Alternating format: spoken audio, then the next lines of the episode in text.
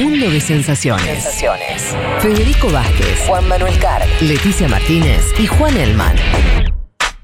Un programa sobre política internacional que no cree en teorías conspirativas. Bueno, casi.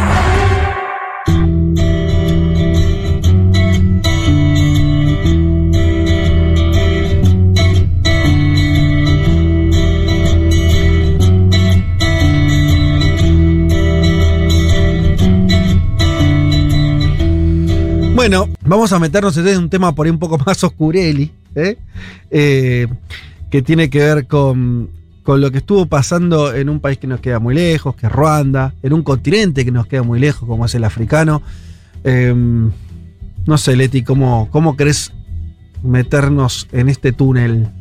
Sí, ah, arrancamos, Fede, si te parece, por el comienzo. En realidad, eh, voy a decir brevemente lo que fue el genocidio de Ruanda, después lo vamos a explicar Mm. con otros elementos, pero cuando hablamos del genocidio de Ruanda nos referimos al asesinato de entre 800.000 y casi un millón, eh, Wow. bueno, los- las cifras varían, Qué de eh, ruandeses, ruandesas que fueron asesinadas en el plazo del 7 de abril y el 15 de julio de 1994. Ujú. Esto es concretamente lo que se conoce como genocidio de Ruanda, que eh, básicamente se plantea como una rivalidad entre las dos etnias Hutus y Tutsis que eh, viven en este país. Pero me interesaba, eh, antes de meternos más de lleno nuevamente y concretamente en lo que fue el genocidio, me interesaba explicar un poco, bueno, cuáles son, digamos, estas diferencias o esto de cuando hablamos de estas dos etnias de Hutus y Tutsis. Yo le preguntaba al especialista que consulté para la columna de hoy eso primero, ¿no? Básicamente, ¿cuáles eran estas diferencias o por qué había una rivalidad tan grande? Y lo que él me planteaba es que, eh, bueno, fueron, digamos, los, los primeros o estuvieron entre los primeros etnias en llegar a esta región y que no había rivalidades muy fuertes. De hecho, se suele hablar de etnias distintas cuando se habla de una lengua distinta y en este caso no era lo que pasaba. Quizás las mayores diferencias tenían que ver con eh, el trabajo que realizaba cada uno, unos más abocados a la ganadería, otros a la agricultura, y que todo esto se había sobre todo oficializado, estas diferencias, con la colonización belga. Hay que recordar que Ruanda estuvo primero colonizada por Alemania a fines del siglo XIX Mm. y que en 1916 va a ser colonia de Bélgica. Va a ser justamente durante eh, la colonización belga que se va a empezar a marcar con eh, más fuerza, digamos, estas diferencias entre estas dos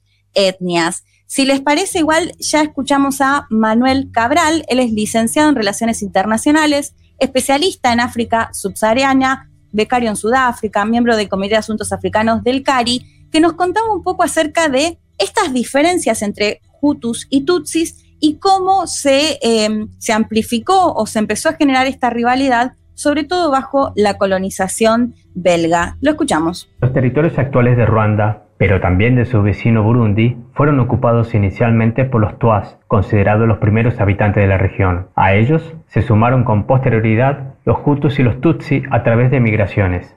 De acuerdo al académico Kabunda Buya, entre estos grupos existía una homogeneidad cultural y lingüística que la colonización europea se encargó de romper. La colonización belga que se inició en Ruanda y Burundi en 1916 tras la alemana convirtió a estos grupos sociales en razas, creando así una minoría tutsi y una mayoría hutu. Así surgió la teoría amítica, que hacía de los tutsis, esbeltos inteligentes, una raza superior, destinados a gobernar, y los hutus, robustos y de talla baja, destinados a obedecer.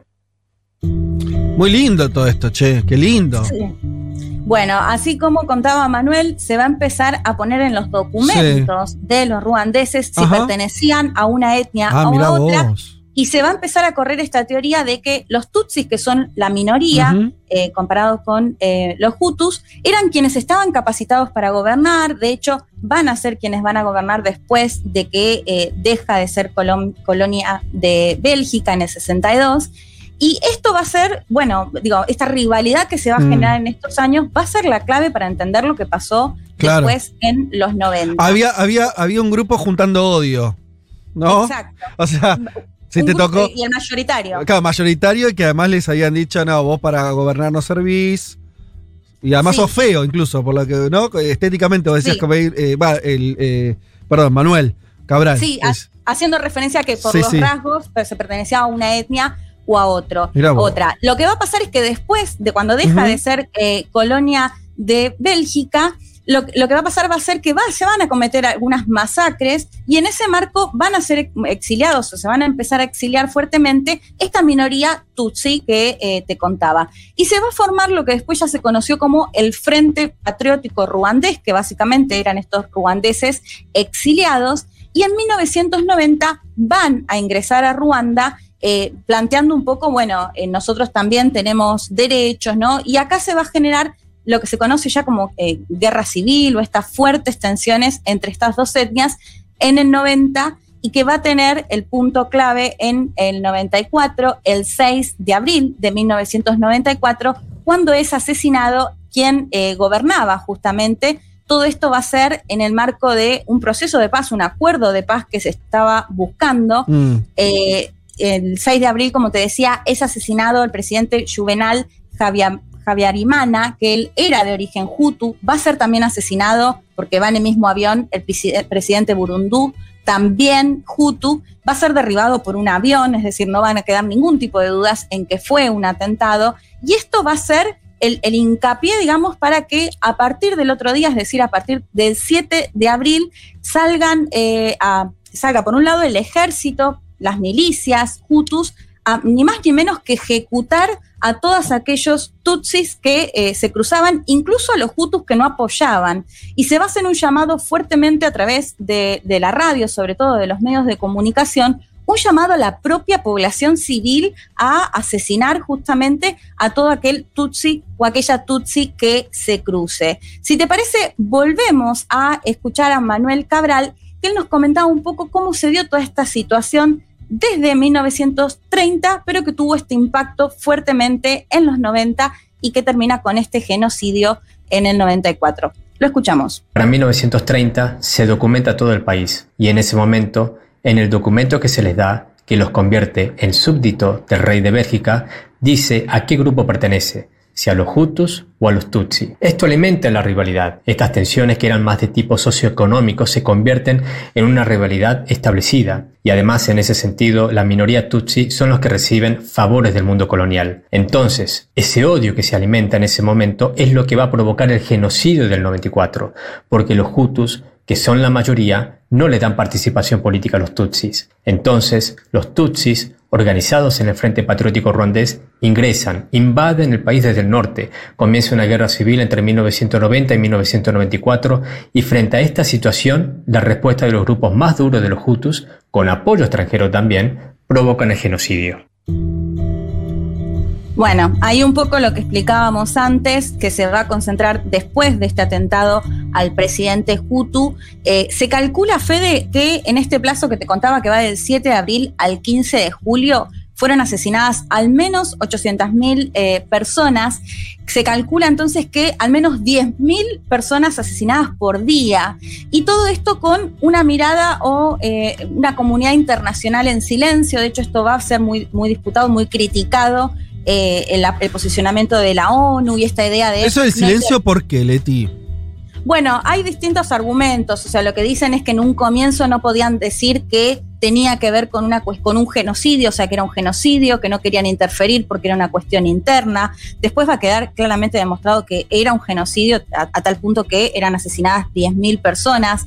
Vamos a ver también los intereses eh, distintos, es muy cuestionado por todo esto. Francia, hasta el día de hoy, todavía no está del todo claro cuál fue eh, su participación, pero sí se cree que Francia ayudó a los eh, Hutus con, eh, con, bueno, con, las milicias, con armamentos. Esto es todavía algo que se está viendo. De hecho, me contaba Manuel que incluso en el último aniversario, uno de los últimos aniversarios del genocidio, se esperaba que vaya Macron y Macron no fue, o sea, se esperaba que incluso pida disculpas por el accionar de mm. Francia y esto no, eh, no sucedió. Acá recomiendo, posiblemente la hayan visto, la película Hotel Ruanda, que es dirigida por eh, Terry George, un británico que hizo la peli, o sea, el guionista de la peli en, nombre, en el nombre del padre, que también seguramente la vieron, y La promesa que es sobre el genocidio armenio. Así que eh, se las recomiendo, si no la vieron, Hotel Ruanda es muy fuerte porque se muestra esto que les contaba, salen con machetazos a asesinar a todos aquellos tutsis que vean. Y como se consideraba, o, la idea era justamente eh, exterminar justamente a esta etnia, también se asesinaron muchísimos miles de niños y de, niñas menores de edad, porque justamente, bueno, era la idea de terminar con esta con esta etnia. Así que bueno, es una película eh, muy dura, pero me parece que representa bastante bien, si bien la, idea va por un hotel y un, hombre, un Tutsi que está casado, eh, con, un Hutu, perdón, que está casado con una mujer Tutsi, de cómo intenta salvar a toda esta etnia eh, en este hotel y ahí se ve muy bien también esto que les decía de la, de la comunidad internacional en silencio hasta después de los 100, 100 días que ya había pasado todo esto, fines de 1994, recién la ONU ahí va a crear el Tribunal Penal Internacional para Ruanda con el objetivo justamente de juzgar a todos aquellos que fueron después ya acusados por crímenes eh, de guerra, crímenes de lesa humanidad. ¿Qué pasa hoy entre Tutsis y Hutus?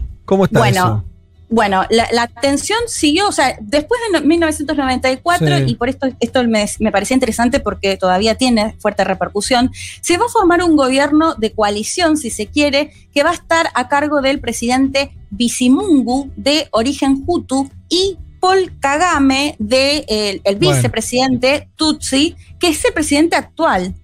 Em, ellos, bueno, van a formar este gobierno como en señal de, bueno, las cosas mejoraron. bueno, lo que va a pasar en el 2000 va a renunciar o va a ser renunciado eh, Bisimungu, de hecho después va a ser acusado por crímenes de lesa humanidad, o sea, va a ser Para, ¿El Hutu o el Tutsi? El, el Utu. Ah, el, de la etnia mayoritaria, sí. Sí, y, va a gobernar desde el 2000 eh, Paul Kagame, que como les decía, es quien gobierna hasta la actualidad, y lo va a hacer, bueno, con alguna particularidad. Tutsi, de la minoría. Tutsi, de la ah, minoría. Que había sufrido el genocidio. Ah, y, más que haber sufrido, él había sido eh, uno de los fundadores de este frente ruandés que entró en el 90 y que se llevó a la guerra civil.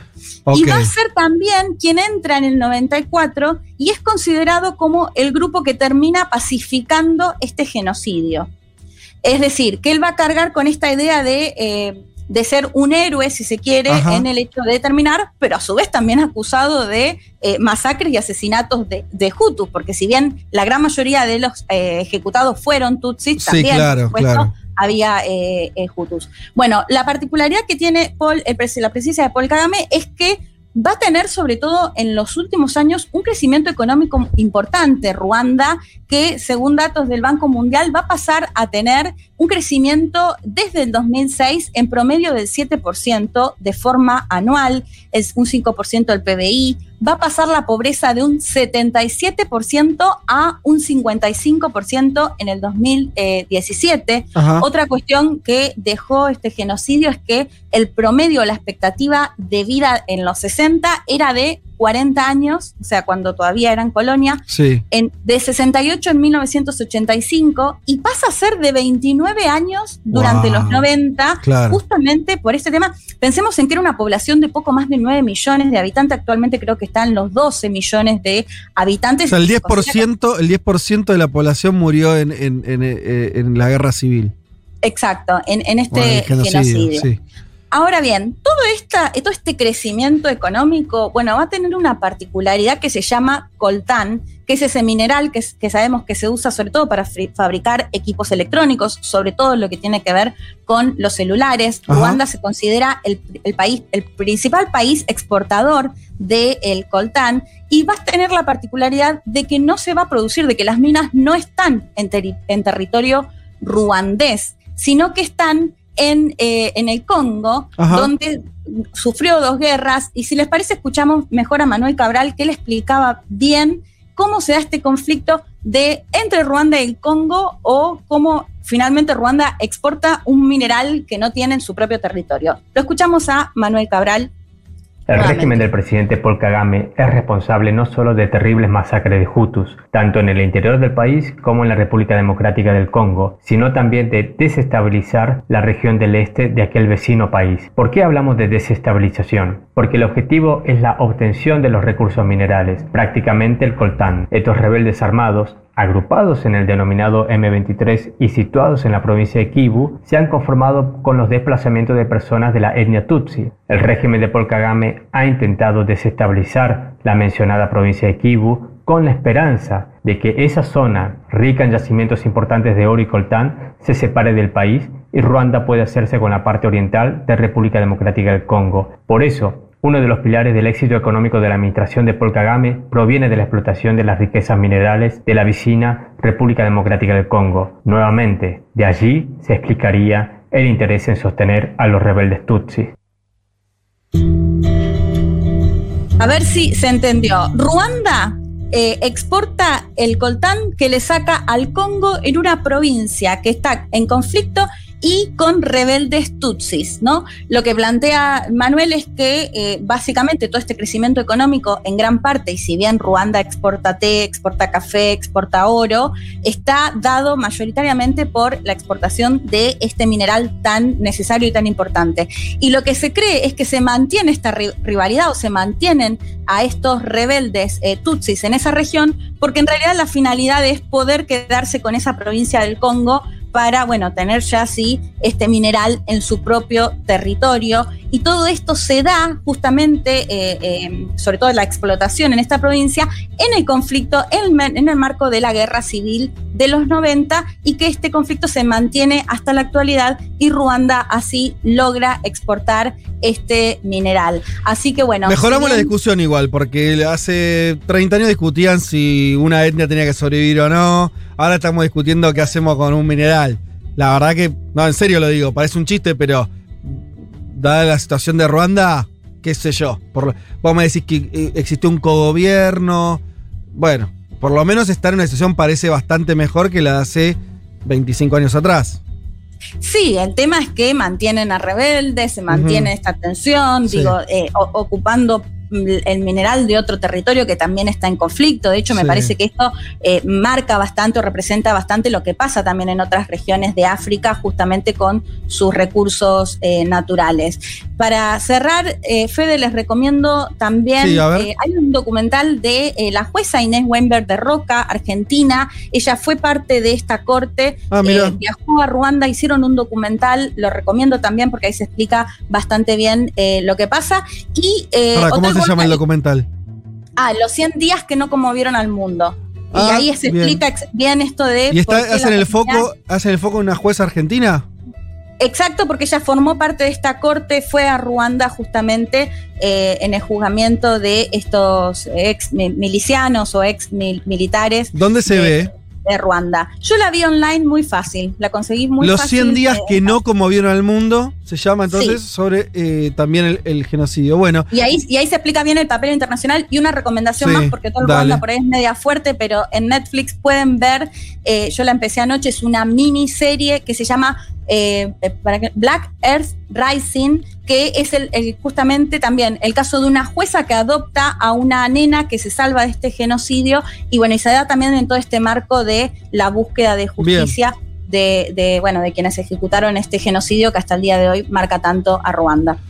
Bueno, tengan cuidado, que eh, tenés que estar más o menos bien para entrar al tema, me imagino. O sea, si, si vos viste que está eh, en medio de la pandemia. ¿no? es para, un domingo. Yo, para mí es subjetivo, eh, viste, si vos estás por ahí estás muy bien, eh, no sé, estás en tu casa, estás contento. Estoy muy, mal, estoy muy mal. Bueno, por eso, vos no, vos no. Pero por ahí hay oyentes que, que, que, están bien, tuvieron una buena semana y decís, me compro un quilombito heavy durante dos horas. Pero Sí, no es para cualquiera. No es para cualquiera. A Juan lo dejamos con Chile. Juan hoy. Claro, mirate Chile. algo, algo positivo, algo positivo. Nada de Ruanda. Algo positivo, boludo. Uh, cada uno tiene que calibrar. Empieza, El empieza, el confinamiento, hay que ver algo que nos guste, ¿no? Sí, igual no mires el agente topo chileno porque también vas a llorar toda No, no, la, vi, me gustó, me encantó. Muy linda, linda, yo también Me encantó, me encantó. Bueno, Leti, espectacular la columna, como siempre. Ya venimos. Vázquez, Carg, Elman, Martínez. Seamos conscientes de nuestra posición en la División Internacional del Trabajo. Lo demás, lo demás, no importa nada. Nada. Un mundo de sensaciones.